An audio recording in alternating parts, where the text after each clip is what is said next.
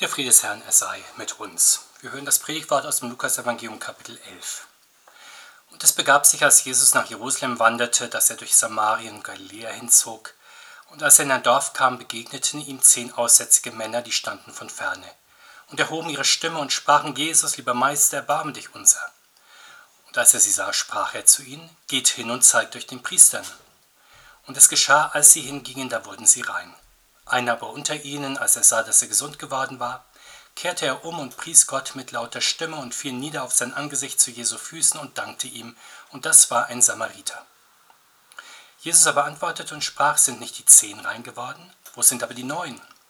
Hat sich sonst keiner gefunden, der wieder umkehrte, um Gott die Ehre zu geben, als nur dieser Fremde? Und er sprach zu ihm, steh auf, geh hin, dein Glaube hat dir geholfen. Der Herr segne uns diese Worte. Amen. Wir begegnen heute also dem Herrn Jesus, wie er als Arzt der Kranken und Retter der Seelen durch die Lande zieht.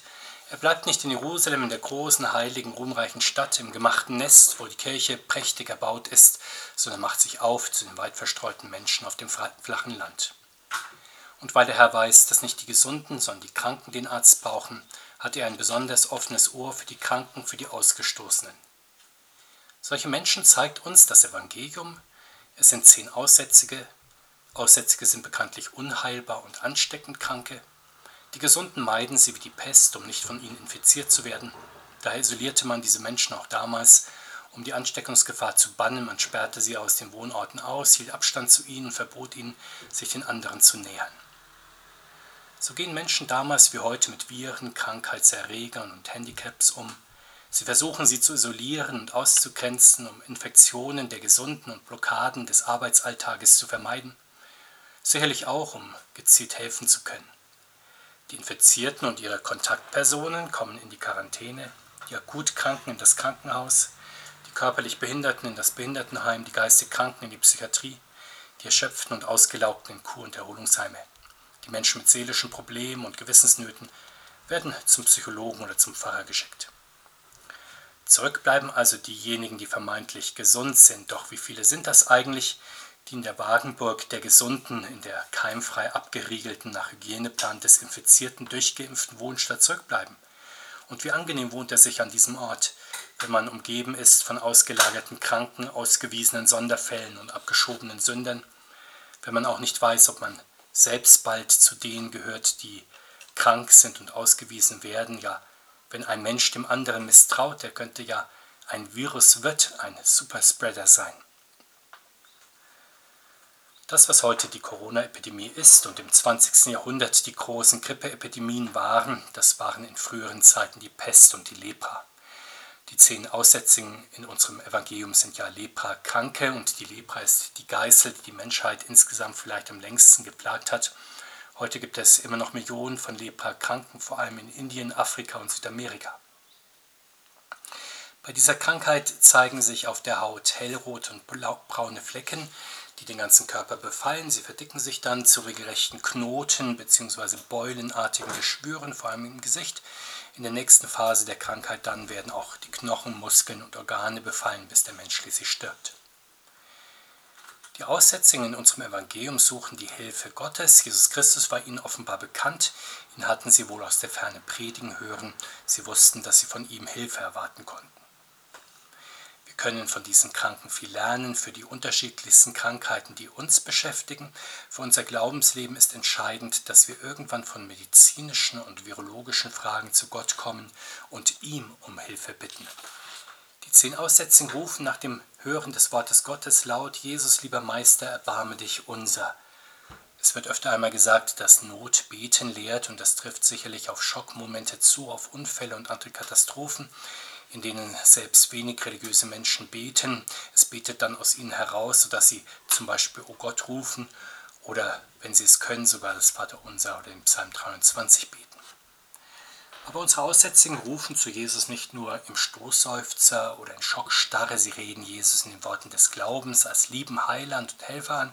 Er ist ja auch der Herr über alle Krankheiten, er kann und will besonders da helfen, wo ärztliches Wissen und Können an seine Grenze kommt und wo die eigene Kraft und das eigene Vermögen nichts mehr für die eigene Heilung tun können. Die Hoffnung unserer Kranken wird nicht enttäuscht, sehen wir, wie schlicht der Herr heilt, einfach indem er sie losschickt, dass sie sich zu helfenden Menschen begeben. Er braucht dabei nur beiläufige Worte, da werden Todkranke auf einmal heil, noch bevor die Krankheit medizinisch kontrolliert werden kann. Wir Menschen werden ja immer wieder in Atem gehalten durch neue Viren und Seuchenherde, durch persönliche Krankheiten, die wir bisher noch nicht hatten, durch die Angst um unsere Gesundheit. Jesus Christus dagegen bleibt die Ruhe selbst. Er hilft durch wenige Worte. Seine Worte helfen und reinigen und heilen. Warum aber schickt der Herr eigentlich die Kranken zu den Priestern? Die Priester hatten damals die offizielle Aufgabe, eine Erkrankung und dann auch eine Heilung festzustellen. Sie sollten dann ein Dankopfer im Fall der Heilung für die Kranken darbringen, sie damit als kultisch reine Mitglieder wieder in die Gottesdienstgemeinde aufnehmen. Jesus erfüllt dieses Gesetz nun, indem er sich als der offenbart, der die Heilung schenkt. Die Priester dürfen die Genesung feststellen. Das Lobopfer gebührt dann wiederum Jesus Christus, weil er der Arzt der Ärzte und der Heiland ist. Wie aber verhält sich eigentlich das Heilen von Jesus Christus zu dem von Ärzten? Heute ist der Glaube an die Wunderwirkung der Medizin weit verbreitet. Öfter einmal wird, und das durchaus nicht ironisch, sondern ernst gemeint, von den Göttern in Weiß gesprochen. In Epidemien wie der unseren bestimmen sie zusammen mit den Mächtigen auf Pressekonferenzen die Regeln, die den Alltag sehr vieler Menschen teils gravierend prägen. Und viele Menschen hängen dann voller Vertrauen, teils sogar gläubig an ihren Lippen. Die Männer in unserem Evangelium dagegen, sie hängen an den Lippen des Herrn Jesus. In ihm sehen sie ihre oberste Hoffnung und so sollten auch wir es angesichts ganz unterschiedlicher Krankheitsleiden halten, ganz gleich wie viel Vertrauen wir in medizinische Verfahren setzen oder auf Hausmittel und sollten in jedem Fall bewusst sein, dass alle Heilung von oben kommt und auch von oben erbeten sein will auch wenn die Heilung dann mittelbar durch Therapien oder Arzneimittel oder Impfungen oder Operationen zu uns kommt. Das liegt daran, dass der Mensch ein Geschöpf Gottes ist und eine Einheit aus Seele und Leib. Entsprechend müssen dann im Fall einer Krankheit auch Seele und Leib von Gott geheilt werden. Das kann durchaus auch durch die Hände und mit Hilfe von Menschen geschehen. Deswegen schickt der Herr Jesus ja die Kranken zu den Priestern, die damals sowohl die ärztlichen als auch die seelsorgerlichen Aufgaben übernahmen. Heute sendet er uns im Fall von Krankheit durchaus auch zu Ärzten und zu Seelsorgern, weil Leib und Seele Fürsorge brauchen. Der Apostel Jakobus fordert einmal die christliche Gemeinde dazu auf, im Fall einer Krankheit nach den Geistlichen zu rufen. Man soll also nicht warten, dass sie von alleine vielleicht kommen, sondern sie zu sich rufen, damit sie dann über den Kranken beten und dieses Krankengebet wird den Kranken helfen. Der Herr Jesus wird sie aufrichten, so sagt der Apostel. Die zehn Kranken, sie suchen menschliche Hilfe, auf dem Weg dahin werden sie heil und es ist gut, dass auch in unserer Gemeinde das immer wieder geschieht, dass es außer Arzt und Krankenhaus und Reha-Besuchen auch die Gottesdienstbesuche gibt, die seelsorgerlichen Gespräche einschließlich Gebet und dann auch Erhörung und Hilfe durch den Herrn Jesus in unserer Mitte, dank dem Arzt der Ärzte. Alle zehn Aussätzigen nun werden rein, aber nur einer von ihnen kehrt dann zum Herrn zurück, lobt und dankt Gott. Die anderen neun nehmen sicherlich die Heilung freudig an, gehen dann auch höchst erleichtert in ihren Alltag. Sie tun es aber dann ohne ein Wort des Dankes. Einer von ihnen sagt Gott Danke, er tut das sogar laut und mit Inbrunst, fällt außerdem Jesus regelrecht zu Füßen und dankt ihm kniefällig. Nun ist dieser vorbildlich Dankende ausgerechnet ein Samariter, ein Halbheide in den Augen der anderen, ein andersgläubig Fremder. Das muss natürlich die beschämen, die meinen, in Glaubenssachen alleine alles zu wissen und auch richtig zu machen. Ich denke, auch heute werden mindestens 90 Prozent der Heilungen, die Gott schenkt, eher gedankenlos mitgenommen aus reiner Gewohnheit dass man, nachdem man krank wurde, dann auch wieder gesund wird. So denkt es sich ja der Mensch gewöhnlich, dass durch Bettruhe bestimmte Hausmittel oder Medizin und Therapie dann auch Heilung sich gleichsam automatisch einstellt. Das, so erfahren wir im Evangelium, ist allerdings Gott gegenüber unhöflich. Wie sehr leuchtet uns aus der Heiligen Schrift insgesamt, nicht nur aus unserem Evangelium, das Beispiel von vielen Menschen entgegen, die sich im Fall wunderbarer Heilung in Dankbarkeit üben. Und es gibt auch heute, Gott sei Dank, Christen, die nach schwerem Krankheitsleiden und glücklicher Genesung Gott tief dankbar sind und diese Erfahrung dann ausdrücklich feiern mit Lob und Gebet und Danksagung an Gott. Noch besser allerdings ist es, als Gott in bestimmten außerordentlichen Momenten des Lebens zu danken, wenn wir das Beten und Danken ganz fest in unseren Tages- und Wochenablauf verankern, sodass wir es bestimmt nicht vergessen, sondern regelmäßig üben. Deswegen gehört der Lobgesang ja zu jedem christlichen Gottesdienstfest dazu. Das gilt erst recht für schwere Krankheitszeiten, für Epidemien, da haben andere Bundesländer als das unsere klarer gesehen, wenn sie auch in der Pandemie den gottesdienstlichen Gesang nicht verboten haben. Denken wir nur an das Gloria, das wir so oft im Gottesdienst singen und mit dem wir Gott aus ganzem Herzen loben und danken allein Gott in der Höhe sei er und Dank für seine Gnade und so viele andere schöne Lob- und Dankgesänge mehr. So wie die Kinder das Danke sagen erst üben müssen und lernen müssen, so müssen auch die Erwachsenen immer wieder ihre Dankbarkeit vor allem Gott gegenüber üben. Und dazu werden wir im Gottesdienst angeleitet, auch über unseren gemeinsamen Gottesdienst hinaus. Dann sollte das Gotteslob einen festen Platz haben in unserer täglichen Andacht. Und wie wichtig ist dann auch das Dankgebet, besonders wenn wir selber nicht singen mögen, im Tageslauf, der Dank, das Dankgebet am Morgen, das Dankgebet zu Tisch, der Dank am Ende eines Tages. Wir bekommen auch noch eine besondere Anleitung in unserem Evangelium. Der Dankbare fällt ja Jesus zu Füßen. Vielleicht stehen wir einmal bewusst zu unserem Dankgebet oder Lobgesang auf. Wir tun das ja manches Mal im Gottesdienst. Warum nicht auch einmal zu Hause, um wirklich die Herzen zu Gott zu erheben oder die Knie vor Gott zu beugen? So hat es Martin Luther vorgeschlagen für den Morgen und den Abendsegen.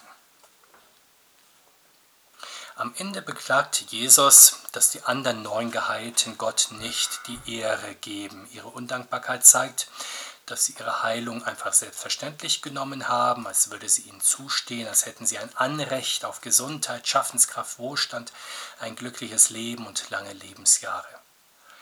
In der Not, ja, da ist ihnen ihr Stoßgebet entfahren, da haben sie es mit einem Gottesdienst versucht, aber als das Problem dann gelöst ist, da ist Gott schnell wieder aus ihrem Sinn.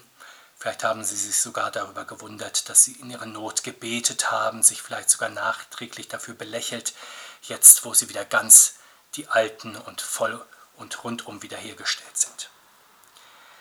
Dieses selbstverständlich Nehmen des Guten nennt die Heilige Schrift allerdings den Hochmut oder den Stolz, eine schwere geistliche Krankheit.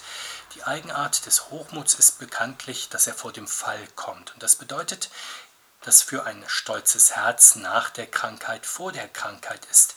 Denn die Wurzel der Krankheit ist ja geblieben, sie wurde nicht ausgeräumt in der punktuellen körperlichen Heilung. Die geistliche Krankheit nämlich alle Dinge selbstverständlich zu nehmen und zu konsumieren. Ein stolzer Mensch möchte sich nicht freiwillig vor Gott beugen, so wie der Dankbare es tut. Er will in jeder Hinsicht ein freier Herr seines Lebens sein, niemand zu Dank verpflichtet und in niemandes Schuld stehen. Insofern geht es bei der Frage von Dankbarkeit und Undankbarkeit nicht nur um eine Formfrage, sondern darin entscheidet sich, ob der Glaube eines Menschen über eine punktuelle Heilung hinaus auch lebendig ist und bleibt und damit auch vor weiterer Krankheit bewahrt. Wir merken, dass echte Dankbarkeit ein Geschenk des Geistes Gottes ist, das in die frohe Grundstimmung des Glaubens hineinführt und dann auch zur Heilung in Krankheit und zu bleibender Heiligung des Menschen. Wir sollen also wie der dankbare Mensch im Evangelium nicht fragen, ob nun die anderen auch Gott loben und danken, sondern weil Gott uns unzählig viel Gutes tut, deswegen sollen wir, soll jeder Mensch ganz persönlich mit dem eigenen Dank aus dem eigenen Mund Gott danken.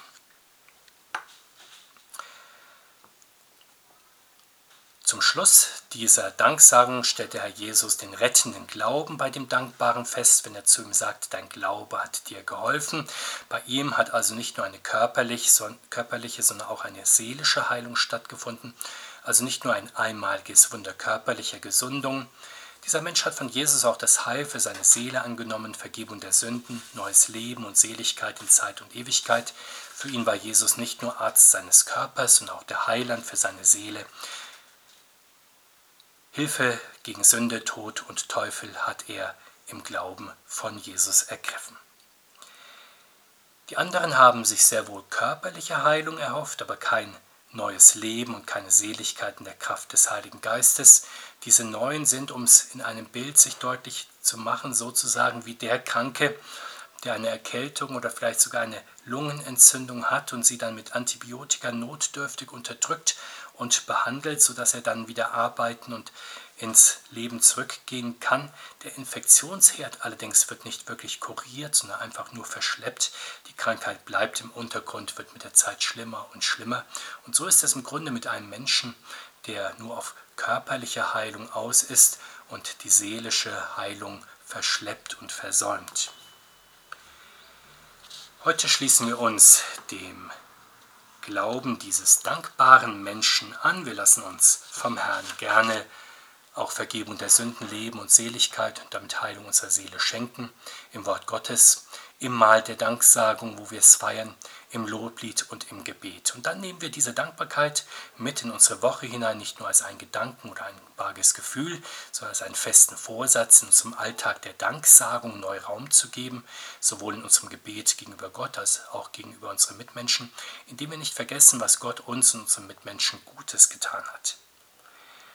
Und mit Hilfe des Geistes Gottes nimmt dann unsere Dankbarkeit, die in unserem Herzen, auf unseren Lippen ist, auch konkrete Gestalten unserem Tun an, etwa in freudiger Dienstbereitschaft in der Familie oder im Beruf oder in der Gemeinde oder auch im bewussten Umgang mit Speise und Trank, indem wir nicht einfach in uns hinein schlingen, was wir an Gutem zu essen, zu trinken geschenkt bekommen haben oder an Geld und Gut, indem wir bewusst und dankbar reden und tun.